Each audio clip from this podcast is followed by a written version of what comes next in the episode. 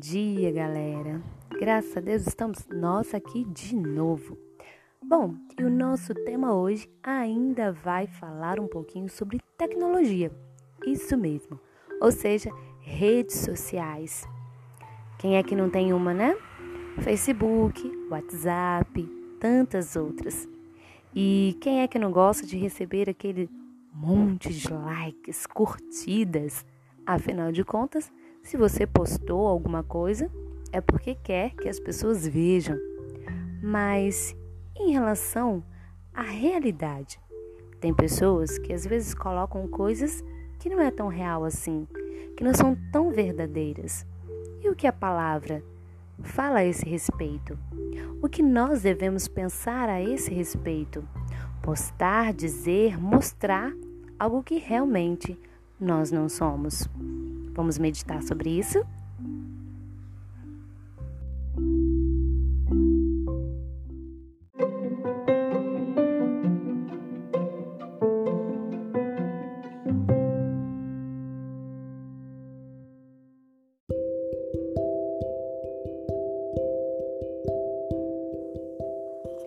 Então, a nossa passagem hoje se encontra Marcos, capítulo 8, verso 27 até o 38, que diz assim: Jesus e os seus discípulos dirigiam-se para os povoados na proximidade de Cesareia de Filipe.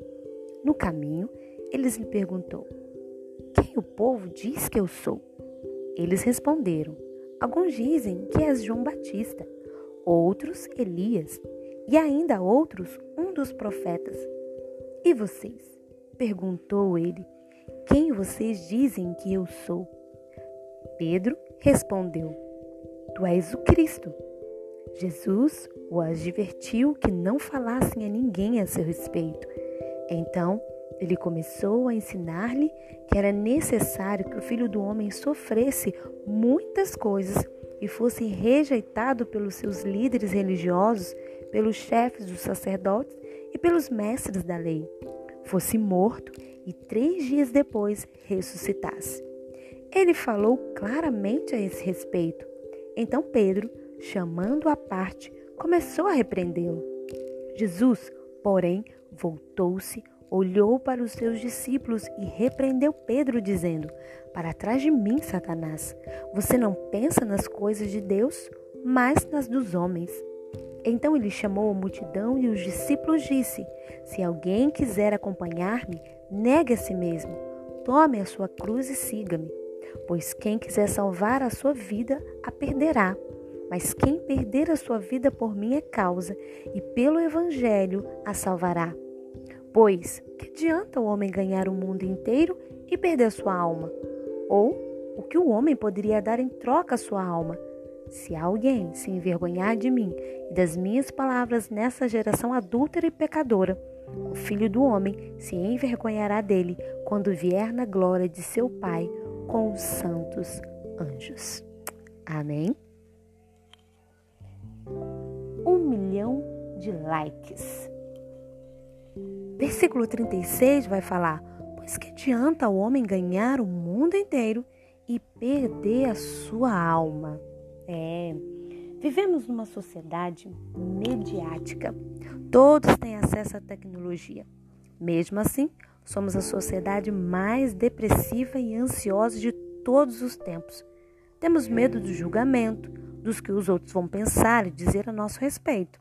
E com isso, enganamos o tempo todo, vivendo muitas vezes uma mentira que as redes sociais contam.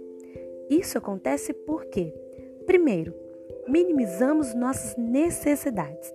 Então a gente fala: Eu não estou tão mal assim, dizemos. Vou sair dessa. Segundo, culpamos os outros. Afinal, eu só estou nessa situação porque o país está em crise, o governo é corrupto, o patrão é mau, meus pais não me ensinaram e etc, e etc. Terceiro, projetamos a dor. Eu estou ótimo. Já viu como Fulano está?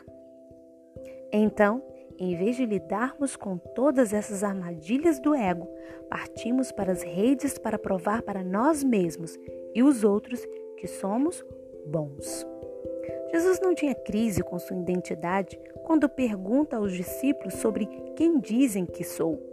Ele tinha plena consciência de sua missão e daquilo que esperava dos seus discípulos. Como você se posiciona diante da verdade hoje?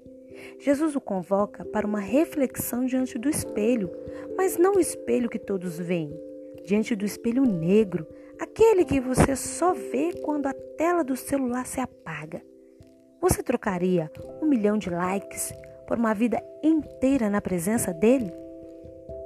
Não é tolo aquele que dá o que não pode guardar, para ganhar o que não pode perder. Jim Elliot. A mensagem de hoje foi do Manancial e autora Carla Machado.